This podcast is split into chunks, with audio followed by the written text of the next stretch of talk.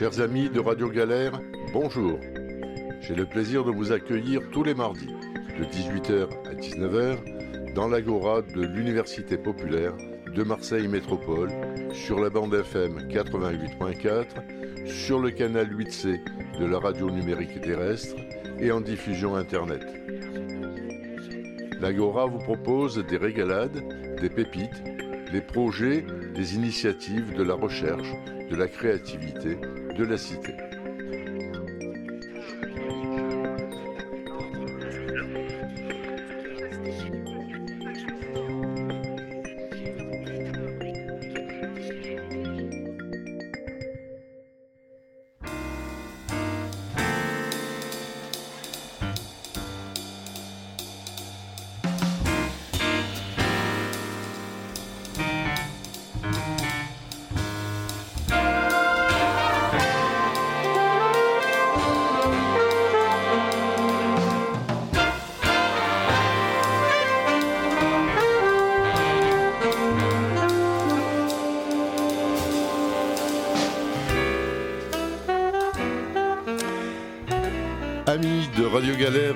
Bonsoir. Aujourd'hui, j'ai le grand, grand, grand plaisir de recevoir le Big Band du CNRS de Marseille.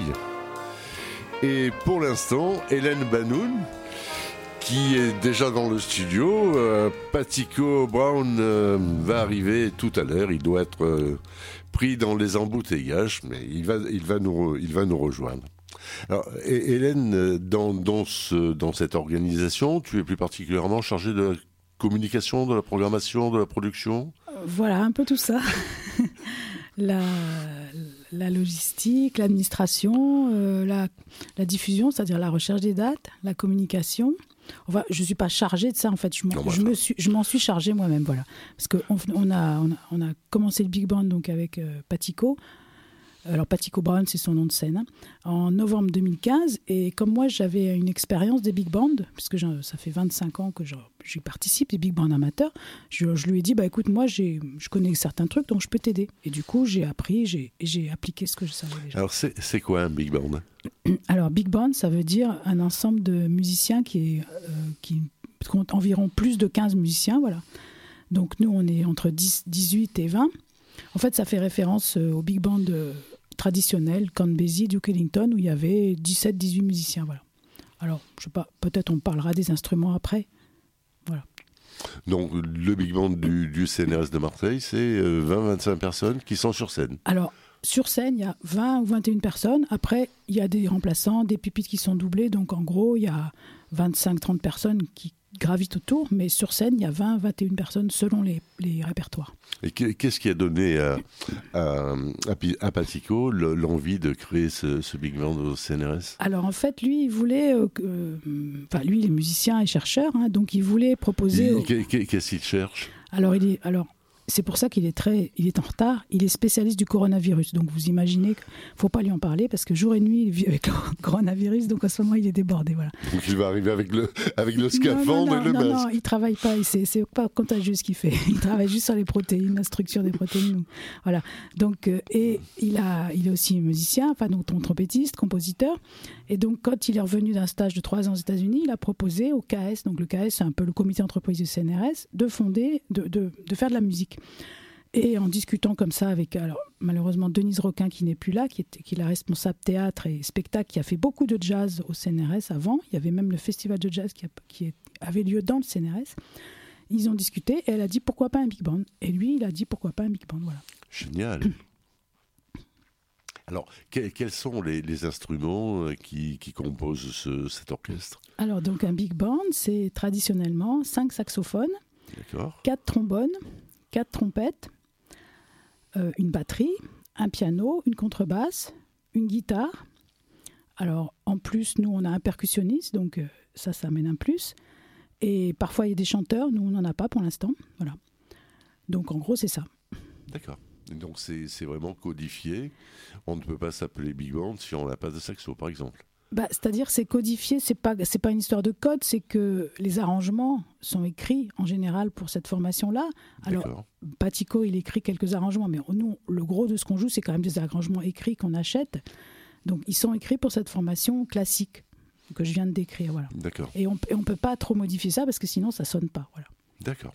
Et, le, le, répertoire que vous avez choisi, ça va D'où jusqu'à où? Alors, il est très varié, notre répertoire. On joue du swing, des grands big bands classiques, hein, comme Bézi, des choses comme ça, Buddy Rich, tout ça. Et euh, il y a deux ans, on s'est mis euh, sous l'incitation de Patico donc à, travailler le latin jazz, donc la salsa, mais latin jazz new-yorkais. Et donc on a fait venir un maître de, de percussion et de latin jazz de Paris, Laurent Erdos, et on a monté un répertoire et on s'est vraiment éclaté. Voilà. Et sinon, on fait aussi du pop, du rock, du funk. Voilà. Enfin, on, est, on est assez ouvert pour le répertoire. Mais je, reviens sur la, composition d'un big band. Je me souviens avoir invité il y a longtemps euh, Claude Bolling. Et hmm. Claude Bolling disait Claude Bolling et son big band. Et alors qu'il n'avait pas autant de musiciens que ça avec lui Si, si, si, si le big band de Claude Bolling, c'est ça. C'était ça aussi Oui, oui, cinq saxophones, quatre trompettes, quatre trombones, piano, basse, batterie, voilà. D'accord, on, avait, on avait organisé, c'était dans une autre vie, il y a fort longtemps, je n'avais pas encore le cheveu blanc, on avait organisé un très très bel événement euh, à, l'Opéra de Marseille et on avait mm. fait jouer ensemble euh, Claude Bolling et, Pierre Barbizet. Ah, oui. Chacun au piano et c'était mm. extraordinaire. Ça avait été vraiment un très très très grand ah moment de ouais, de, de, de, musique. J'imagine, Et puis de, de convivialité, parce qu'ils enfin, ils étaient très, très complices l'un et l'autre. Ça avait été un, très joli moment. J'ai vu que la, la, direction de l'orchestre était euh, assurée par Yula. Alors, Pidever, c'est ça? Ce n'est plus Yulia depuis quelques jours en fait, parce que Yulia elle vient d'avoir un bébé, enfin elle a eu un bébé au mois de septembre et elle nous a dit tout de suite je vais reprendre, je vais reprendre et puis bon c'est impossible. c'est Entre deux biberons, deux coups de baguette, c'est ça non, le bébé elle, elle, est trop accro à son bébé mhm. et donc on a eu la chance de pouvoir la remplacer par Anna Gruzina qui est également chef d'orchestre. Qui est russe aussi Ukrainienne, diplômée de direction d'orchestre symphonique de, de la, du conservatoire de Kiev uh-huh. et pianiste de jazz. Donc voilà. Parce que j'ai eu la, chance de, de voir euh, Yula euh, diriger le, Big Band. Ah, quelle énergie elle mettait dans sa direction. Puis, puis toute cette mimique, c'était absolument extraordinaire. Bah, c'est un peu comme pareil avec Anna. Voilà. D'accord, bah, je, viendrai voir Anna. En plus, Yulia était, était, danseuse aussi professionnelle, enfin professeure de danse, donc elle dansait. Et Anna, la, première fois qu'elle nous a dirigé, donc il y a, il y a quelques jours, là, elle m'a dit, mais je suis énormément fatiguée. Je dis, mais pourquoi? Mais elle dit, j'arrête pas de danser, j'arrête pas de danser. voilà, donc elle était. C'est la même chose. Elles peuvent pas s'en empêcher. Et moi, je, m'interroge toujours sur euh, bah, le temps que vous arrivez. Euh, à consacrer à la musique parce qu'il y a besoin d'apprendre les morceaux, mais aussi de les répéter, de les travailler. Euh, alors que vous avez une activité professionnelle de danse, euh, euh Patico est chercheur, donc euh, j'imagine. C'est impressionnant, oui.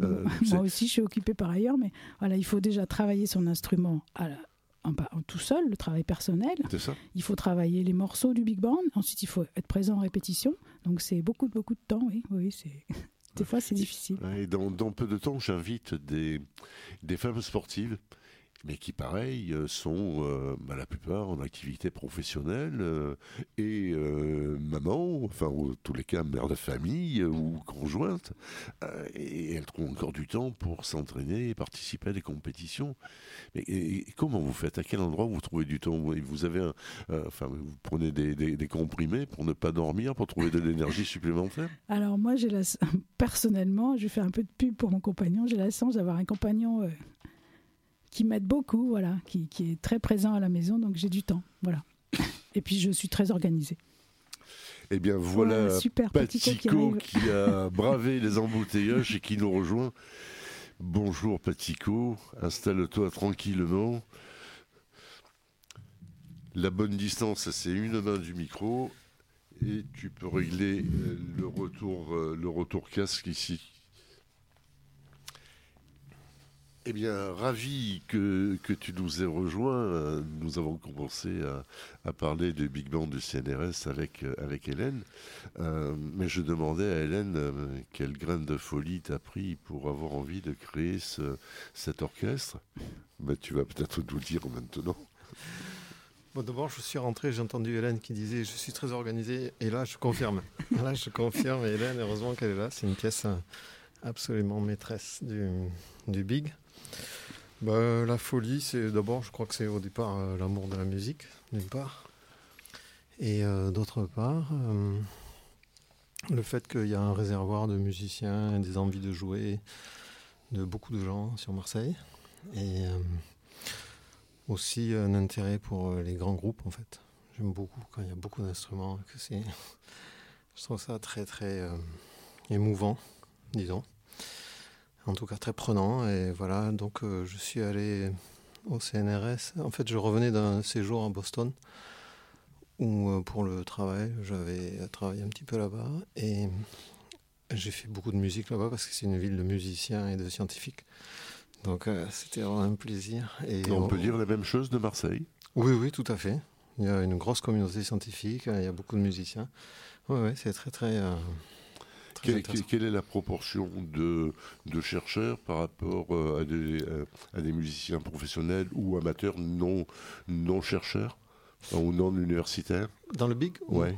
Euh, je crois qu'on est. Euh, alors, donc, euh, de gens qui travaillent au CNRS réellement, on doit être 5 ou 6 peut-être. Ensuite, il y en a qui travaillent à l'université aussi, qui sont dans des laboratoires CNRS. D'autres laboratoires universitaires. Voilà, c'est ça, qui ne sont pas spécialement du CNRS, mais de AMU, d'autres endroits. Et puis après, il y a des gens qui sont des musiciens professionnels de conservatoire ou étudiants, euh, enfin en fait on dit étudiants, en fait ils ont fini leur cursus et c'est des professionnels. Et euh, aussi des étudiants, des jeunes en formation euh, ou, voilà, ou tout simplement des gens qui, dont la passion est la musique et qui trouvent que c'est un excellent moyen d'être, de se relaxer, d'être créatif et de rencontrer des gens sympas. Voilà. Mais rencontrer des gens, certainement, c'était vendredi dernier à la sortie du théâtre. Avec deux copains, nous sommes allés manger une pizza sur la canebière. Et à la table à côté de nous, il y avait une chinoise et un chinois. Une chinoise qui avait un, violon, et puis euh, le, gars qui était avec elle, je sais pas, il avait une petite, petite valise euh, en plastique euh, en, guise de, de, sac à dos, donc je ne je sais pas ce qu'il y avait dedans. Et avec les quelques mots qu'ils maîtrisaient du français, disaient qu'ils étaient en, masterclass à Marseille euh, pour euh, dans, le cadre de, des musiques baroques. Donc j'imagine que c'est dans, dans le cadre du festival Marseille en baroque. C'est peut-être ça. Mais est-ce que Marseille est toujours une ville attractive en termes de musique? Parce que pendant longtemps, euh, ma Pierre Barbizet en a fait euh, un lieu de, référence. Euh, j'ai du mal, j'ai du mal à suivre aujourd'hui et de d'avoir la, classe, la classe de jazz de Marseille, c'est donc la première, grâce à Pierre, à Pierre Barbizet, qui avait été créée en France.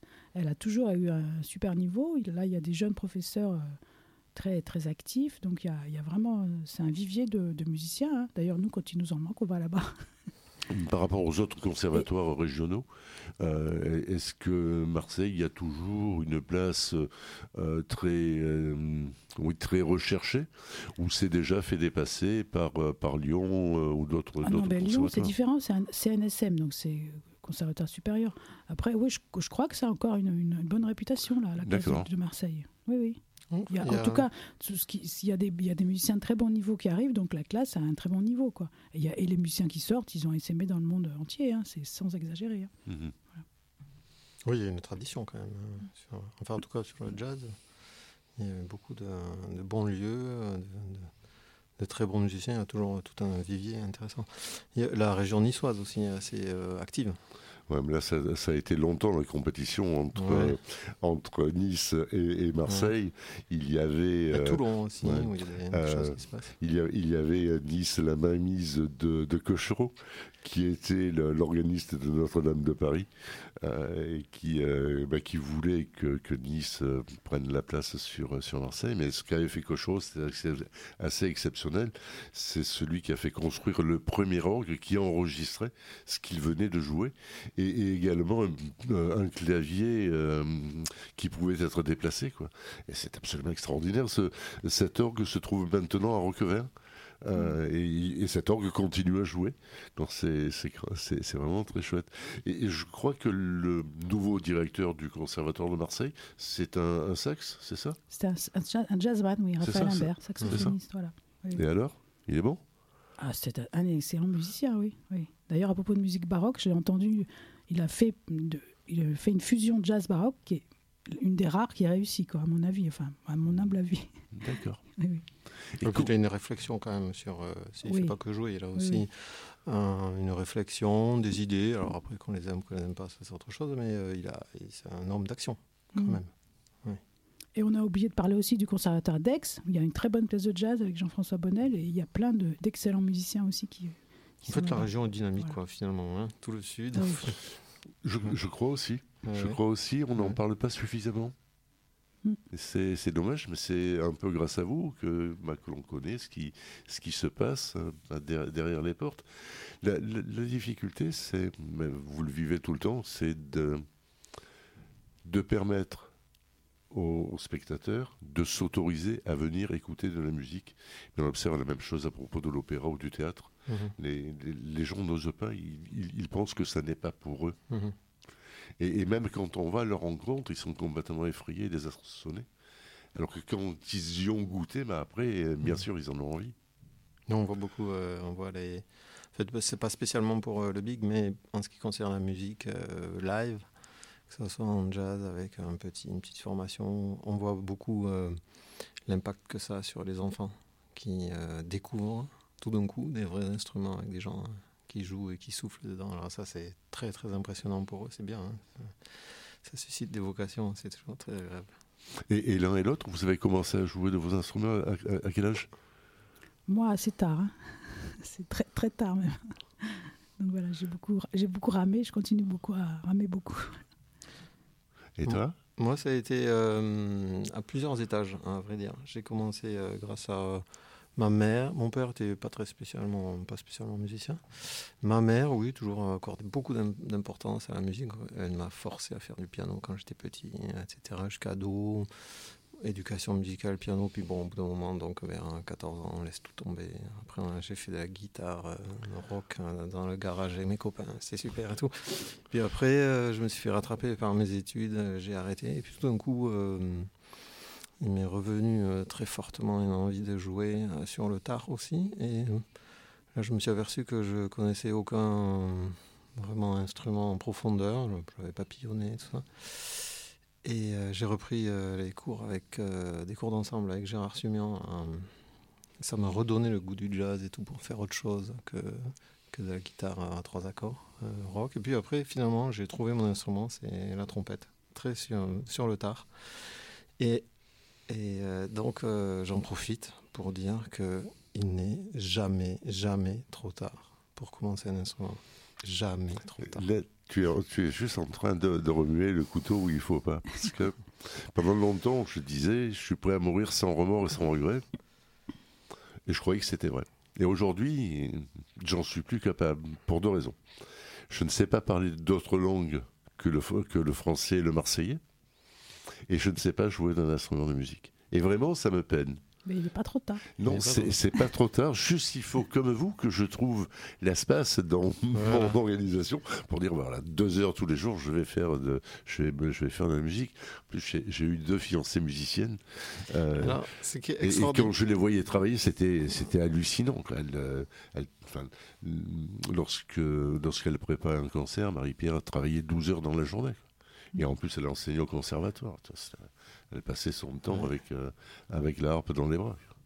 Il y aurait tellement de choses à dire sur euh, le sujet euh, de la musique et des adultes, puisque c'est un truc qu'on entend de ces, de ces choses qui font dresser les cheveux sur la tête, euh, du style euh, Ah oui, il a commencé l'instrument, par exemple un concertiste, il a commencé l'instrument assez tard, à 18 ans. Ça me paraît complètement surréaliste de- d'entendre des choses comme ça. Euh, il y a simplement, après, c'est vrai qu'on manque, là il y aurait énormément de choses à dire sur la question, on manque beaucoup de, hum, de recul en ce qui, et d'informations en ce qui concerne les instruments justement qui sont faciles à commencer sur le tard et d'autres qui sont impossibles ou, ou très difficiles à commencer. Euh, et ensuite, on parle très peu des courbes de progression. Il y a des instruments où la courbe est très très lente et puis le niveau est extrêmement élevé. Vous avez un instrument, si vous prenez le piano, des claviers, il y en a depuis 400 ans. Euh, ça, demande 12 heures par jour euh, pour arriver à un certain niveau, c'est très difficile, etc. Le niveau général est très euh, élevé. Il y a des instruments qui sont plus récents où il y a beaucoup moins de recul beaucoup plus de facilité à mécanique à maîtriser l'instrument. Par exemple, la guitare, c'est très difficile en fait. Il y a la main droite, elle fait un truc, la main gauche, elle va sur le manche, les cases, elles sont pas symétriques. C'est un casse-tête incroyable quand on met un enfant de 8 ans à la guitare, c'est une torture. Donc, euh, il y a tellement de choses à dire. Moi, pour les, les adultes, je, je conseille de démarrer, si ça vous plaît, bien sûr, le trombone, par exemple. Le trombone, on se fait extrêmement plaisir.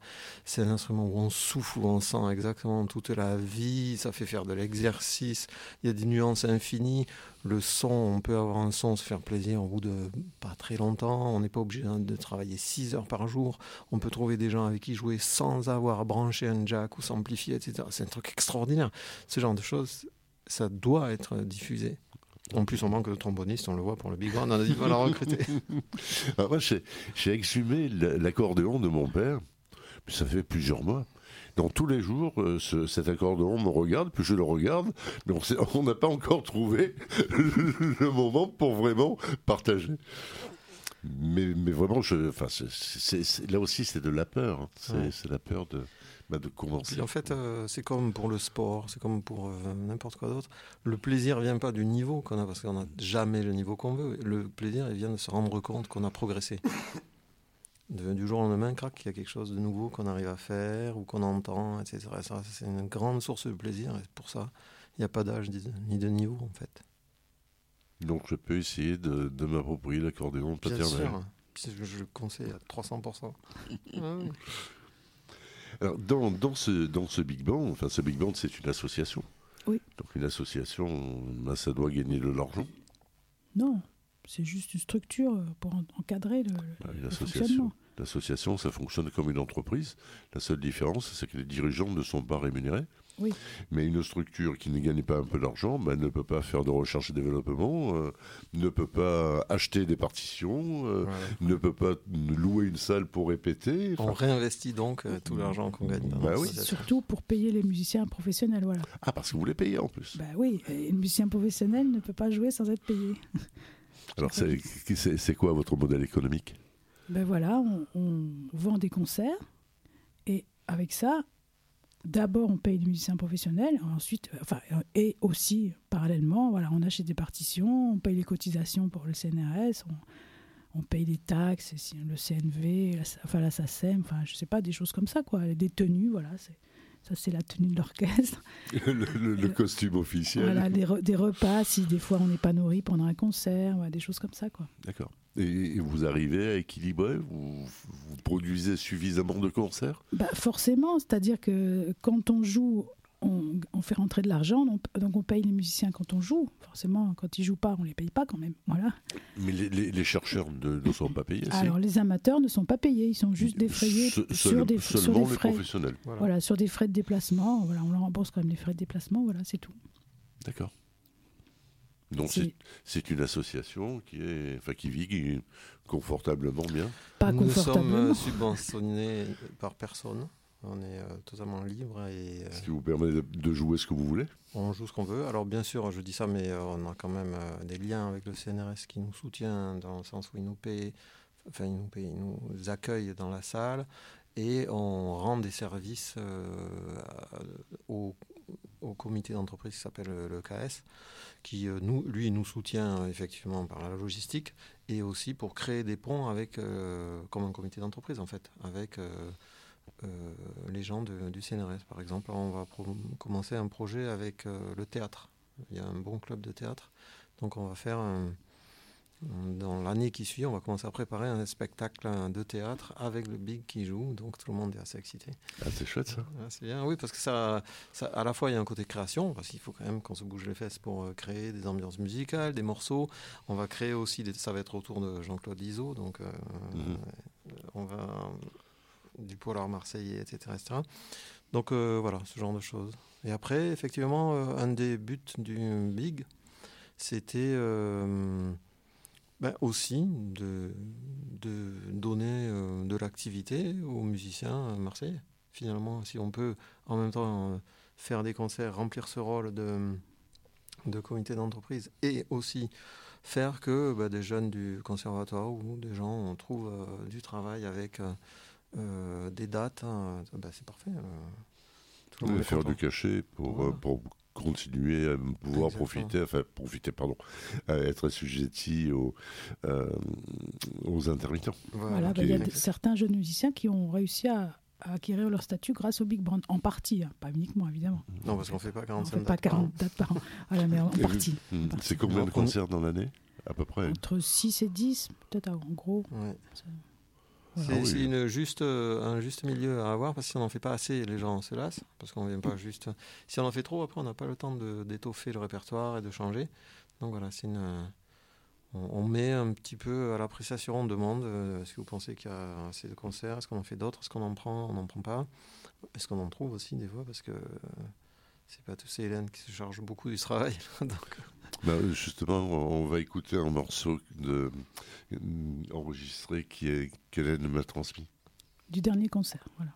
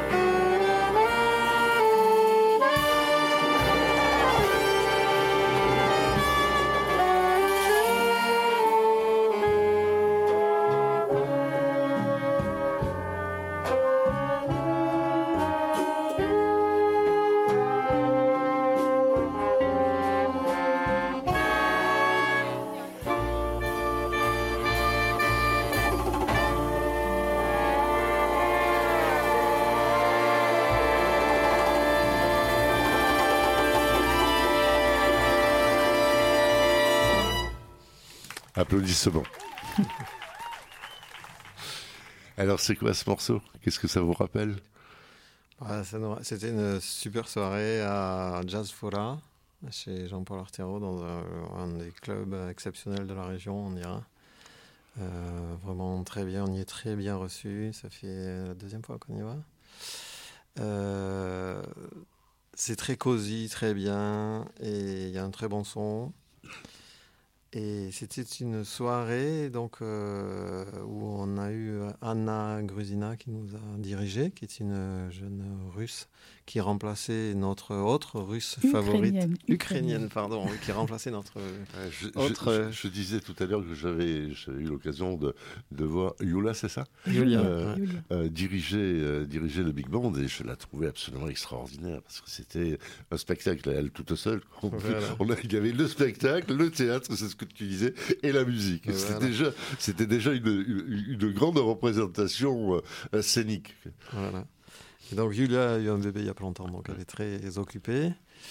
Et euh, donc, euh, alors ce qu'on peut dire aussi, c'est la prise de son chaque fois. C'est là, ça c'est, ça sonne bien pour ce comment c'est pris avec un zoom en fond de salle.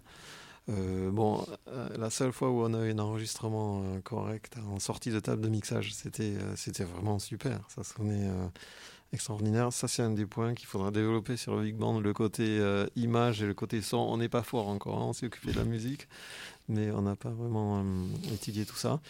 Puis euh, voilà, je crois qu'on n'avait pas beaucoup préparé ça parce que c'était un début d'année et ça s'est fait un petit peu remettre ce répertoire en route avec pas mal de nouveaux morceaux en début d'année. Je crois qu'on s'est pas mal débrouillé. Voilà, non, c'était. Je pensais que tu voulais dire quelque chose sur ce morceau parce que c'est toi qui l'as choisi.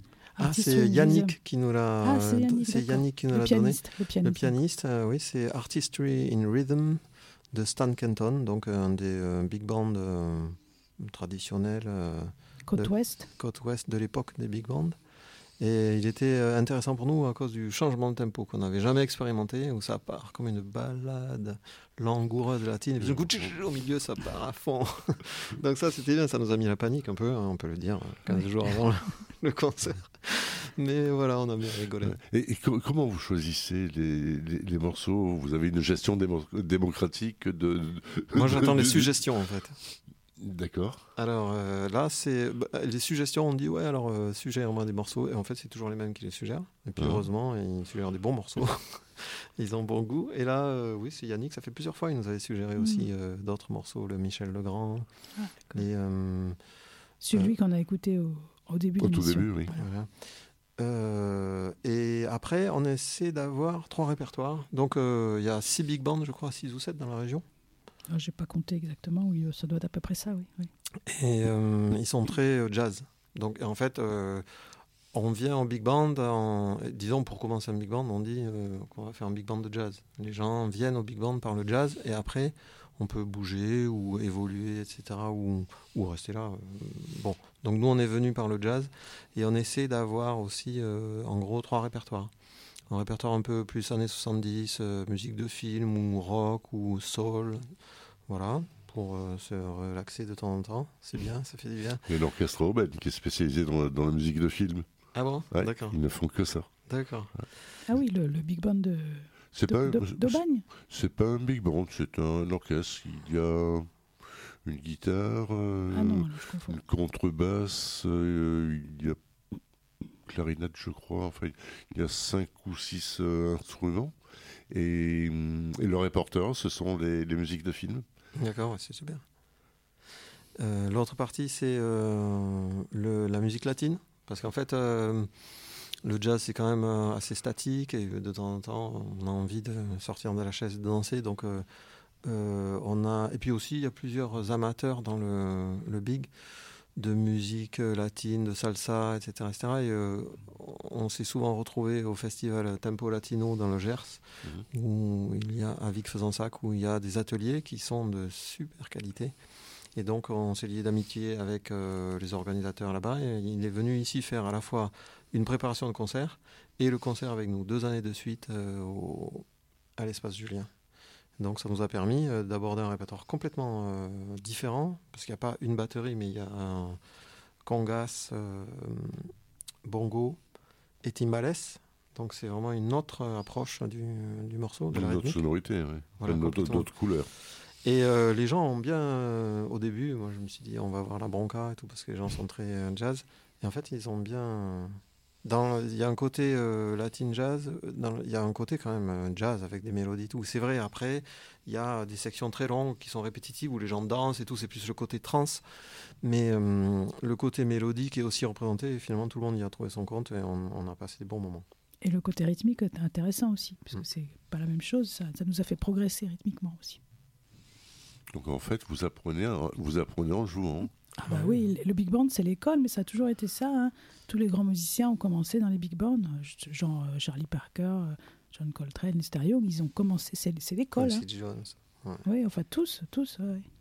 D'ailleurs, euh, on le voit avec. euh, là, il n'y a pas longtemps, on a fait euh, l'AG du Big Band. Et une des choses qui est revenue le plus fréquemment quand chacun prend la parole et s'exprime, c'était. moi, on- J'ai fait beaucoup de progrès. et ça m'a beaucoup aidé. Donc là, quand on entend ça, on est très content. Ah oui, c'est génial. Ouais. Et, et comment vous arrivez à, à concilier vie professionnelle, vie familiale, euh, répétition, apprentissage? Non, mais, mais- enfin, parce que moi, je mesure la quantité de travail qu'il y a pour apprendre les partitions, pour les préparer, pour les répéter, pour les jouer, les déplacements. Je disais à, Hélène tout à l'heure, j'ai invité pour le, le 3 mars des, des sportives. Euh, et j'ai envie aussi qu'elles viennent dire euh, comment, euh, comment elles font. quoi, parce que bah, elles sont mamans, euh, elles sont professionnelles, elles sont sportives, parfois amatrices, mais souvent euh, athlètes de haut niveau. Mais com- comment quoi? Bah, il faut être organisé, il faut être motivé, euh, il faut mettre de côté ce qui n'est pas important. C'est sûr que le Ah, tu- ménage. tu, tu- ça pas, passe en tu- dernier. Tu veux pas nous livrer des secrets? Non, c'est tout. Il faut pas, il faut faire que des choses euh, importantes. Enfin, je sais pas comment Il y a dire. mais- il y a- on a la chance d'avoir euh, plusieurs personnes dans le BIG qui ont pris en charge euh, certains points qui sont lourds et euh, qui, qui- chacun met sa petite pierre quand même. Puis les gens, quand ils arrivent euh, le soir de la répétition, euh, tout le monde installe euh, les chaises, euh, on- enlève les pupitres, euh, etc. Euh, Il n'y a pas de gens qui sont au club méditerranéen en fait. C'est euh, ça, c'est vrai que C'est presque une coopérative. on n'en est pas là, mais euh, les gens sont concernés par le groupe, on dira. Oui, il y a un esprit collectif important. oui. C'est pour ça que je parle de coopérative. Euh, parce que c'est ce que disaient les, les copains de, de Scopti, donc l'équipe qui a repris euh, l'usine de, de thé infusion à, à Gémenos. Ils disaient notre difficulté, euh, bien sûr, ça a été 1336 jours de grève, donc c'est énorme. hein. Euh, mais c'est ensuite de transformer nos états d'esprit Mhm. individuels. On ne travaille plus pour l'usine, on ne travaille plus pour remplir le poste pour lequel on est payé, mais on travaille pour, pour l'organisation, pour, Mhm. pour la coopérative.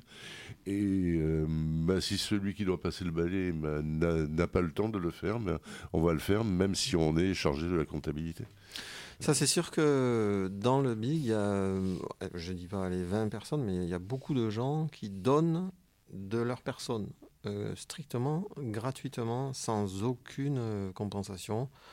Je pense à Nicolas qui fait le portier et qui porte les pupitres avant et après le concert. Quand on a fini un concert et qu'on a bu deux bières et qu'il est 1h du matin et qu'il faut aller décharger 30 pupitres, c'est pas très glamour, mais il le fait sans compter. Je pense à Hélène qui, euh, Il ne compte pas. qui ne compte rien du tout de tout l'effort qu'elle fait sur euh, trouver les dates, etc., etc.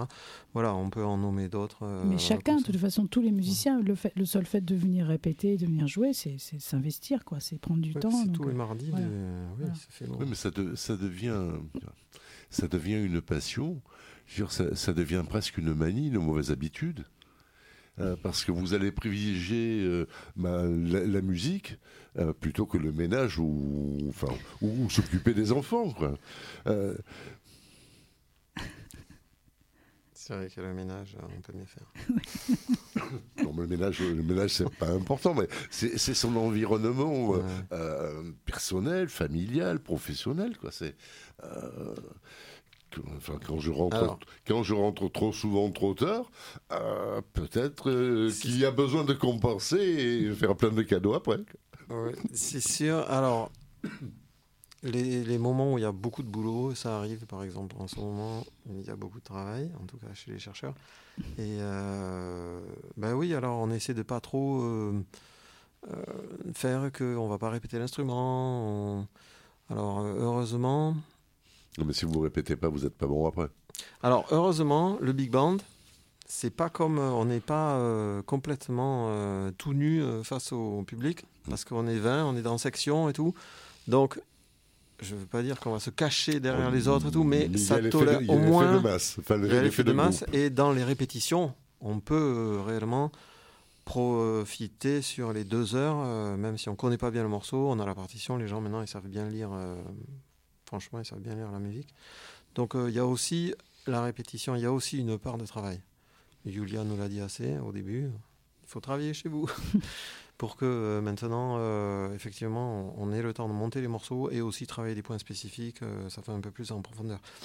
Mais c'est vrai que la répétition tous les mardis, moi, c'était un, des points aussi qui nous démarque, je pense, des autres big bands, c'est qu'on répète tous les mardis et le but, c'est justement de créer un groupe et non pas créer une bande de mercenaires qui va se, se réunir pour faire un concert. Et tous les musiciens sont présents tous les mardis Oh, alors, euh, à quelques exceptions près, donc, euh, donc j'en profite pour passer une annonce. Nous cherchons un trombone numéro 1 qui serait dans cet état d'esprit. Euh, oui, tout le monde est là les mardis. Alors, on s'organise différemment, quelquefois sur certains postes où on a des gens qui alternent. C'est-à-dire, on a par exemple deux saxophones euh, barytons, mhm. et euh, ils viennent, ils se débrouillent entre eux pour qu'il y ait toujours un baryton. Parce que rien de plus énervant de faire une répète où il manque un instrument clé. Alors ça ennuie tout le monde. Euh, on essaie que ça se passe pas. On a deux batteurs qui aussi se, qui s'organisent. Voilà, chacun s'organise et après les gens aussi, on veut pas dire à quelqu'un l'obliger d'avoir une doublure s'il n'a pas envie d'avoir une doublure. Donc, euh, par contre, si ça lui fait trop lourd le mardi, on s'organise pour qu'il ait une doublure. Mais le but, c'est d'arriver à avoir un, groupe complet le mardi, de manière à ce qu'on soit en situation de répéter en entendant tous les instruments. Vous avez envie d'entendre encore un morceau? Oui. Bien sûr.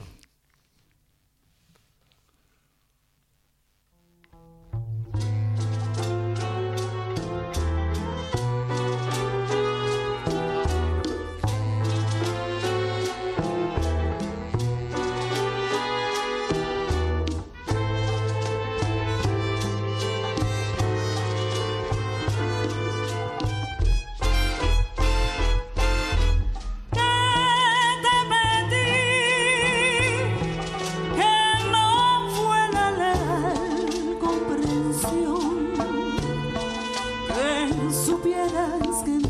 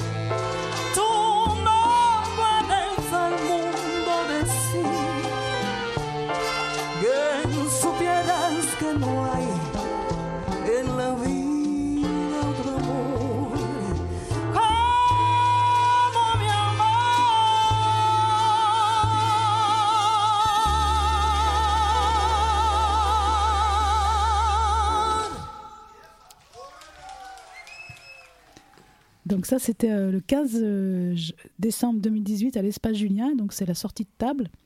Et donc la chanteuse, c'est Aude Poubles Garcia, qui était arrivée le matin.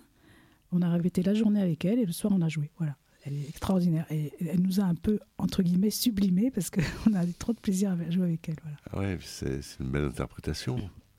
Et, oui. et vous, vous, avez souvent des, des, chanteurs ou des chanteuses? Pas souvent, non. C'était euh, la première fois. C'est la seule fois, en fait. D'accord.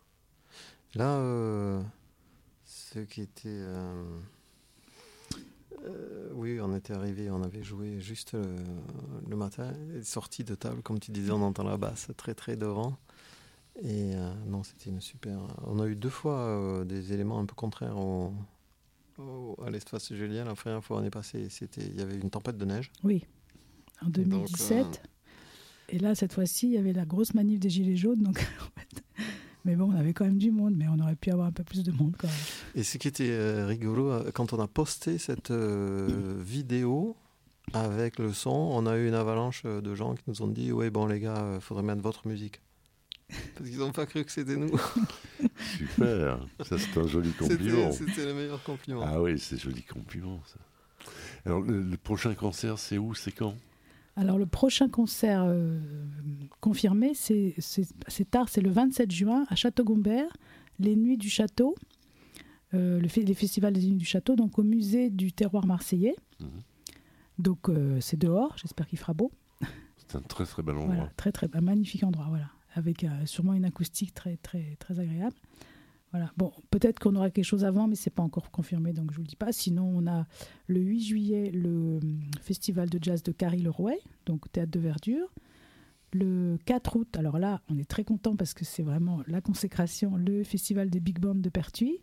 Donc l'an dernier, il y a Con Busy Big Band qui est passé. Donc bon, on passe pas le jour du. vous passez Con Busy Big Band, voilà. On passe le mardi, donc c'est le jour qui est, réservé aux, aux, big bands locaux, voilà.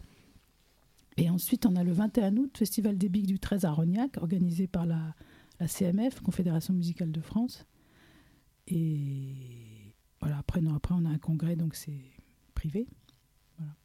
Vous faites aussi des, des prestations musicales privées? C'est-à-dire, comme on est CNRS, moi je recherche, je propose notre prestation à des congrès scientifiques. Euh, après la journée de, de, discussion, ils ont besoin, besoin, envie de se détendre, donc des fois, ils, ça leur fait plaisir de qu'on vienne jouer. Mais une, une, entreprise qui aurait envie ah d'animer une soirée vous... Bien Tout sûr, Oui, bah, Avec grand plaisir. C'est la même chose, hein, que ce soit un congrès, voilà, on fait des dîners de gala. Euh, D'accord. Donc c'est là, voilà. Bon, et pour vous suivre, vous avez un site internet, vous avez une face Facebook Bébé CNRS, donc Bébé CNRS. Si vous tapez Big Band CNRS, vous tombez. On a une page Facebook aussi, oui. D'accord. Et donc là, on a toutes les informations sur tout ce qui va vous arriver. sur les prochains concerts. Sur tout ce que vous, nous allez, vous allez nous proposer. Il nous reste 5 euh, minutes. Est-ce que vous avez des, des, choses, à, des choses à rajouter? Mais, rapidement, parce que Marc qui est dans la, dans la cabine me fait signe que... Bah, c'est juste que euh, très, très, récemment, des danseurs swing nous ont contactés. Donc vous savez que c'est redevenu à la mode chez les jeunes la danse swing et l'indie hop sur la musique des années 30-40, des big bands justement. Et on va sûrement monter quelque chose avec eux. Donc on va avoir le plaisir de jouer pour des gens qui dansent sur notre musique. Ça, c'est vraiment super. Ah, c'est super ça. Et je ne sais pas si vous connaissez les danses swing qu'ils font, mais c'est vraiment magnifique à regarder. C'est c'est très joyeux, c'est un peu acrobatique, en même temps c'est très, très harmonieux. Enfin voilà. Bravo. Donc deux, clubs qui nous ont euh, contactés, Coco Swing Marseille et The Swing Call. Bah, Coco Swing Marseille, ce sont deux jeunes euh, euh, qui, que je croise souvent à la, à la Casa Consola. qui, qui effectivement donnent des cours. Mais hier soir, ils ont préparé justement une soupe à la Casa Consola qu'ils l'apportaient à la fabrique, qui est un, lieu qui est au, ils ils Ils font souvent des soirées à la fabrique. Voilà. Eh bien, parce qu'il va falloir nous quitter, j'ai juste deux annonces à faire. Marc continue à me regarder avec des grands yeux. L'Université populaire de Marseille Métropole reçoit samedi à l'Alcazar à 16h Jean-Pierre Cassarino, qui est titulaire de la chaire Migration Study à, à à Marseille. L'IMERA, c'est l'Institut méditerranéen d'études et de recherches avancées. Il est euh, docteur en sciences politiques. Il enseigne également au Collège d'Europe à, Varsovie, euh, où il dirige l'académie sur les migrations internationales. Et puis euh, lundi, bah, ça c'est tous les lundis à la Casa Consola. Donc lundi 24 février à 18h30, je reçois à nouveau Bernard Tabuteau, qui est docteur en économie et qui viendra faire le troisième volet de, de son exposé sur l'état social au défi de la mondialisation. Et il nous parlera donc lundi prochain, de la question des dépenses publiques et du débat autour des, des régimes de retraite. C'est absolument pas d'actualité, mais lorsque nous avons programmé l'an dernier avec Bernard ce, cycle de conférences, ben on n'était pas encore euh, tombé dans la marmite des retraites. Merci à tous les deux. Merci, beaucoup. Et puis à, tout bientôt. Le, cette émission sera rediffusée demain de 10 à 11 et ensuite elle sera podcastable, donc vous pourrez l'utiliser, la diffuser comme vous semble. Merci, beaucoup pour votre participation. À tout bientôt. Beaucoup.